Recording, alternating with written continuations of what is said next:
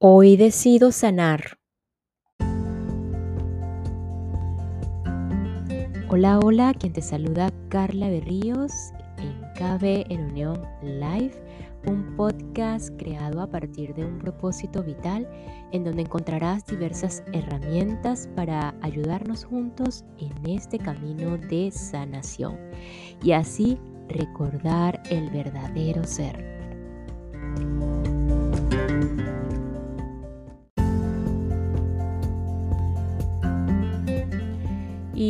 Qué es lo que tengo que sanar? Se preguntarán. Pues cada uno en su individualidad, en el fondo sabe lo que tiene que sanar. No lo sé.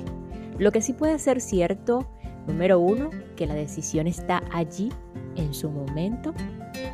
Y número dos, que este mundo o esta experiencia humana se basa principalmente en un mundo de percepciones, cada uno de nosotros, de nosotros lo percibimos de una manera diferente. Y no sé qué dicen ustedes, pero aquí vale el pero. Déjenme decirles, podemos iniciar por allí nuestro proceso de sanación, por corregir cómo percibo al mundo, cómo me percibo a mí mismo, a mí misma y pues a todas las personas que están a, a nuestro alrededor que están en nuestras vidas, sobre todo esas, esas relaciones cercanas. Eh, empecemos por allí, con nosotros mismos, con nuestros padres, si tenemos hijos, con nuestra pareja, lo más cerquita en la casa. La relación que tenemos con el mundo externo y con nosotros mismos es una gran oportunidad de sanar nuestras percepciones y corregir nuestros errores el error de cómo nos vemos y cómo vemos fuera de nosotros. Y con este comienzo damos continuidad al síncoro destino de Deepak Chopra, una herramienta más en esta gran diversidad para ayudarnos a conectar con nuestra guía interna. Hoy dando inicio a la segunda parte, llamada o titulada Cómo despejar los caminos del destino.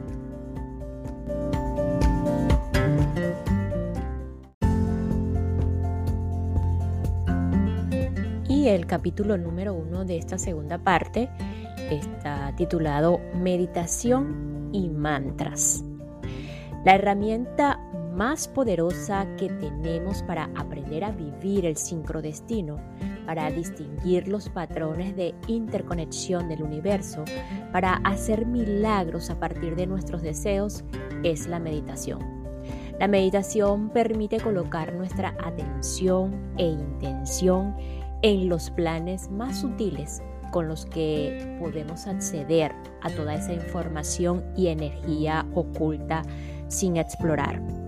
Si tu médico te prescribiera caminar durante 20 minutos dos veces al día y te dijera que con esas caminatas obtendrás buena salud, tranquilidad, despreocupación, mayor eh, ánimo en tu vida personal y profesional, ¿seguirías su recomendación? Pues la mayoría al menos lo intentaría. La prescripción del sincrodestino es meditar entre 15 y 20 minutos dos veces al día, más un momento para cursar una invitación a tus arquetipos, tal como se describió en el capítulo anterior y en el episodio anterior. Si haces estos dos, estos, esto dos veces al día, empezarás a notar una transformación en tu vida. El resto del tiempo seguirás actuando como lo has hecho siempre. Medita en la mañana, vive el resto del día y vuelve a meditar en la noche. Eso es todo lo que necesitas para iniciar la transformación de tu vida y la creación de los milagros que quieres. Todo lo que hemos escuchado hasta ahora de este libro sido una preparación para la práctica de la meditación que te llevará a la iluminación y a vivir el sincrodestino. Esos conocimientos no son necesarios, pero son divertidos. Si tuviéramos que entender física cuántica para alcanzar la iluminación, solo los físicos cuánticos lo lograrían. Curiosamente, los grandes pioneros de la física cuántica también promovieron la causa del espíritu al cuestionar el significado más profundo de la vida. Entre estos notables científicos está Wolfgang Pauli, quien junto a Carl Jung fue el primero que habló de sincronicidad. Erwin Schrödinger, Paul Dirac, Werner Eisberg, Max Planck, David Bohm y John Wheeler. Son otros que creyeron en la física cuántica e inexplicable si no incluimos a la conciencia como un componente primario de la realidad fundamental. No obstante, no es necesario saber de religión, filosofía o ciencia para acceder al espíritu. Todo lo que tienes que hacer es prestar atención a las instrucciones que siguen. La meditación es un proceso sencillo, aunque difícil de describir, pero muy fácil de hacer una vez que empiezas a practicarlo con regularidad.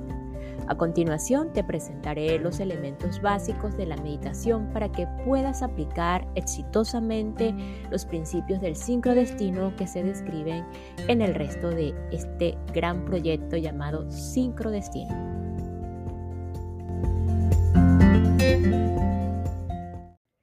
Y esta pausa es para enviar un saludo y agradecimiento a todos los que se encuentran y me escuchan desde el departamento del César, departamento Valle del Cauca, departamento Magdalena y departamento de Casanare en Colombia.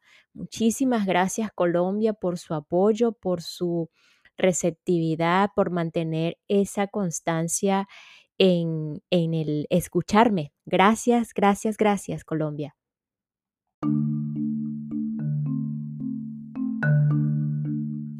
¿Cómo meditar? Nuestras mentes están constantemente activas. Siempre saltan de un pensamiento a otro, de una emoción a otra para establecer contacto con la inteligencia no circunscrita, el alma universal que reside en nuestro interior y que es parte de todos nosotros, es necesario encontrar un camino que vaya más allá de la neblina del pensamiento, de esos pensamientos distractores que normalmente la ocultan. Es imposible avanzar a través de esta barrera tanto como lo es hacerlo en una neblina real. Si quieres ver al otro lado de la calle en un día de niebla, nada físico que hagas podrá ayudarte. Debes esperar paciente y tranquilo hasta que la neblina se disipe y se vaya por sí sola. De vez en cuando se abren claros que te permiten ver qué hay del otro lado. Lo mismo ocurre con los pensamientos. Cuando estamos tranquilos podemos encontrar momentos de silencio puro a los que llamo claros y a través de ellos podemos dar un vistazo al nivel más profundo del alma.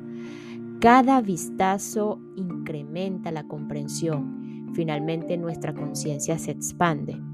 El propósito de la meditación es dejar de pensar por un momento, esperar que la neblina de pensamiento se disipe y dar un vistazo al espíritu interior. Para la mayoría es muy difícil controlar el torrente de pensamientos. Los principales pueden eh, los principiantes, perdón, pueden sentirse frustrados, pero la frustración es apenas otro pensamiento, otra emoción que se interpone en el camino. El objetivo es liberar todos los pensamientos con tranquilidad y mesura. Una manera común de iniciar la meditación consiste en, concentrarse eh, en una cosa sin forzarse, de una manera que sea más difícil que otros pensamientos entren a la mente. A mí me gusta empezar con una meditación de respiración. Para iniciar la meditación encuentra una posición cómoda, Siéntete en una silla cómoda con los pies bien apoyados en el piso. Coloca las manos en tu regazo con las palmas hacia arriba. Cierra los ojos y presta atención a tu respiración. Observa cómo entra y sale el aire sin intentar controlarlo de ninguna forma. Tal vez notes que tu respiración se vuelve espontáneamente más rápida o más lenta, profunda o superficial o que incluso se detiene por un momento. Observa los cambios sin resistencia y sin anticiparte. Cuando tu atención se desvíe hacia un sonido del entorno, una sensación en tu cuerpo o un pensamiento de tu mente, haz volver tu conciencia sin forzarla a tu respiración. Esta es la meditación básica.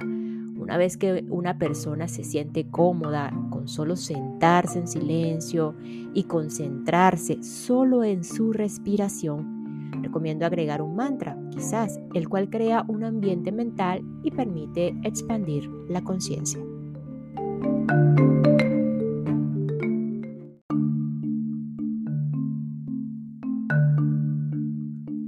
Ahora bien, ¿qué significa eh, mantras?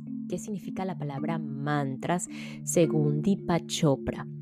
La palabra mantra consta de dos partes. Man, que es la raíz fonética de la palabra mente, y tra, que es la raíz fonética de la palabra instrumento. Así pues, la palabra mantra significa literalmente instrumento de la mente. La antigua tradición de sabiduría védica analizó los distintos sonidos de la naturaleza, las vibraciones fundamentales del mundo que nos rodea. De acuerdo con los Vedas, estos sonidos son expresiones de la mente infinita o cósmica y constituyen la base del lenguaje humano. Por ejemplo, eh, si pronuncias todas las letras del, eh, las letras del alfabeto, vocales y consonantes, escucharás que esos sonidos son los que emiten espontáneamente todos los bebés. Estos sonidos también contienen las mismas vibraciones que producen los animales. Y si escuchas cuidadosamente, notarás que los mismos sonidos están por todas partes en la naturaleza. Son los sonidos del viento, del crepitar del fuego, del trueno, de la corriente del río, del estallido de las olas en la playa. La naturaleza es vibración. El ser infinito vibra y su vibración es rítmica, musical y primordial. La vibración es el medio por el cual el potencial infinito se expresa como universo manifestado.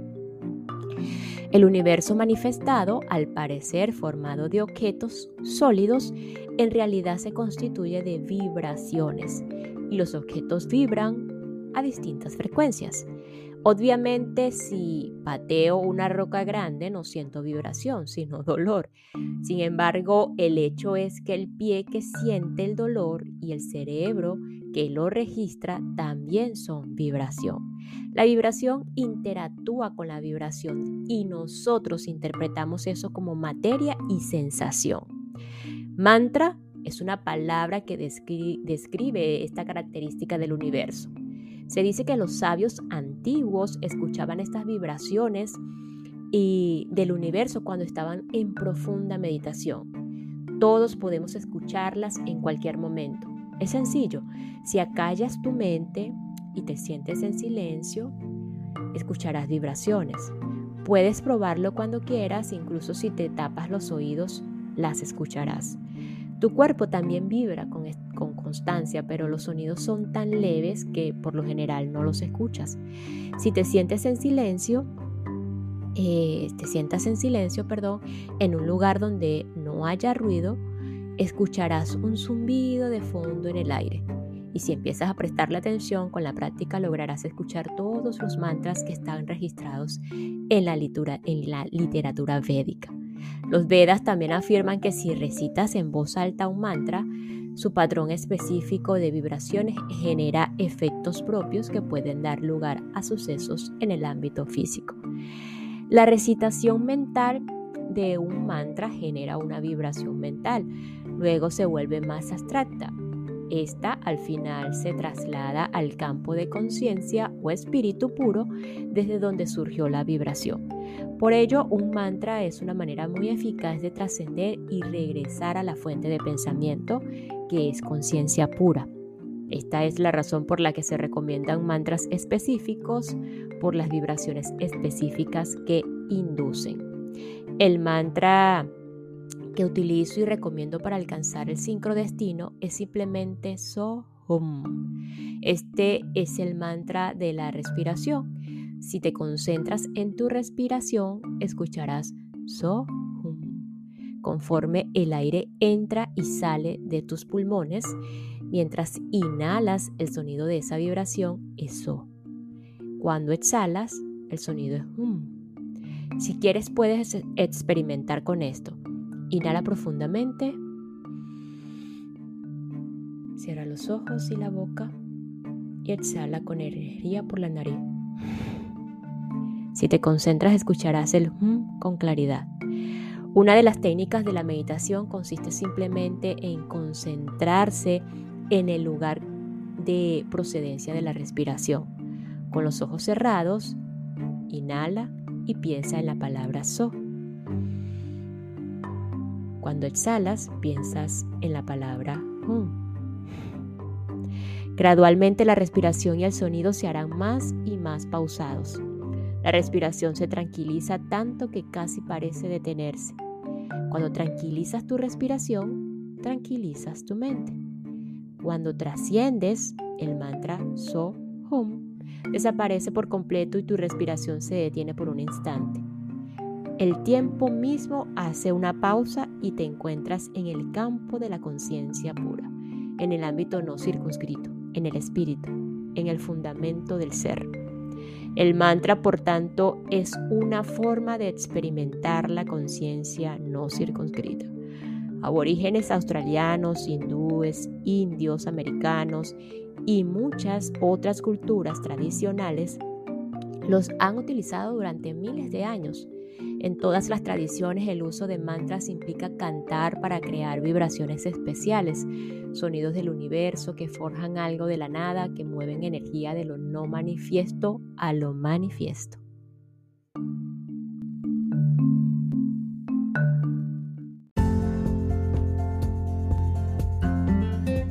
Ahora bien, ¿qué son los sutras o qué es un sutra según Deepak Chopra?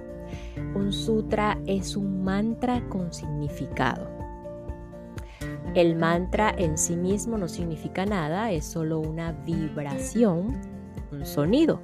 Se convierte en sutra cuando hay una intención codificada en el sonido. Sutra es una palabra en sánscrito que deriva de la voz latina sutre. Esta es la raíz de la palabra castellana suturar, que significa unir con costura. Un sutra es literalmente un surcido en el alma, un surcido de intención. Tanto los mantras como los sutras nos permiten trascender a una conciencia más profunda. Puedes utilizar el mantra So Hum para trascender y después una palabra, un sutra, para sembrar una intención particular en tu conciencia. Los mensajes de los sutras son simples y complejos al mismo tiempo pueden tomarme eh, todo un día o la mitad del libro, explicar y comprender el sutra Aham Brahmasmi. La esencia de mi ser es la realidad última, raíz y sustento de todo lo que existe. Sin embargo, él, mismo contiene la comprensión plena de ese complejo pensamiento. El sutra, esa frase, encierra su comprensión total. Con solo ponerle atención, experimentarás y comprenderás la explicación de su contenido. Hay mantras y sutras que han sido utilizados provechosamente durante miles de años y que encontrarás en los capítulos que siguen. Son un camino para llegar al sincrodestino.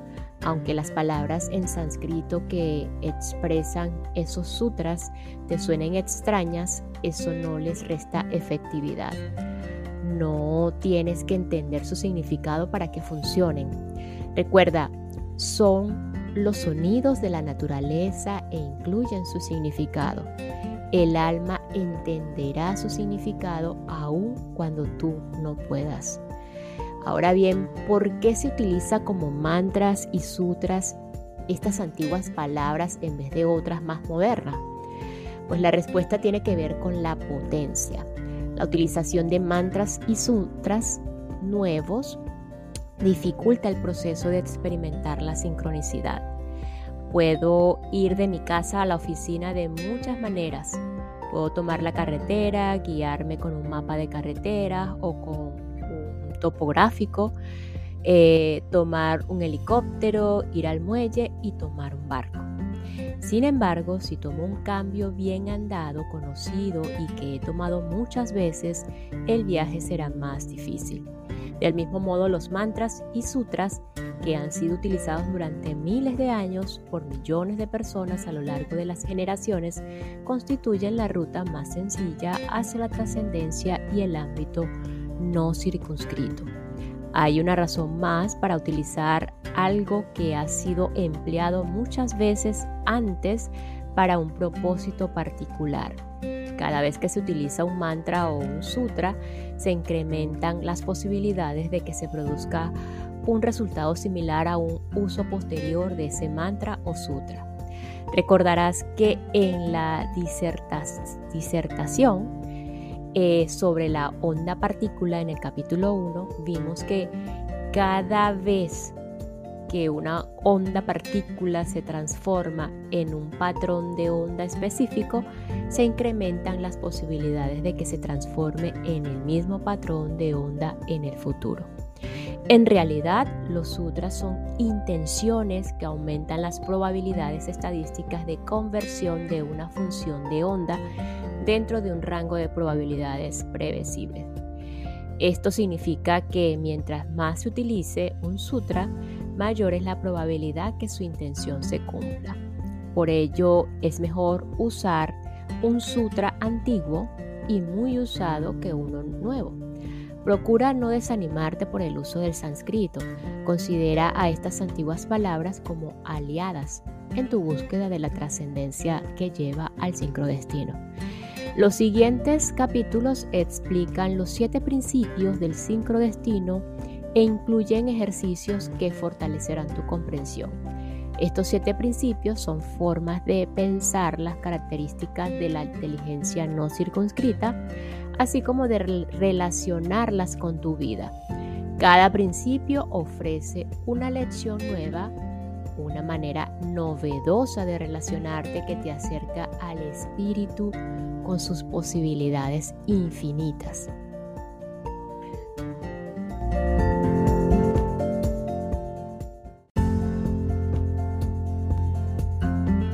Y nos despedimos de este episodio con lo siguiente. La meditación permite colocar nuestra atención e intención en los planes más sutiles, con lo que podemos acceder a toda esa información y energía oculta sin explorar. Nos escuchamos en el próximo episodio para continuar con el sincrodestino de Deepa Chopra, descifrando el significado oculto de las coincidencias en tu vida y crear los milagros que tanto has soñado. Gracias, gracias, gracias.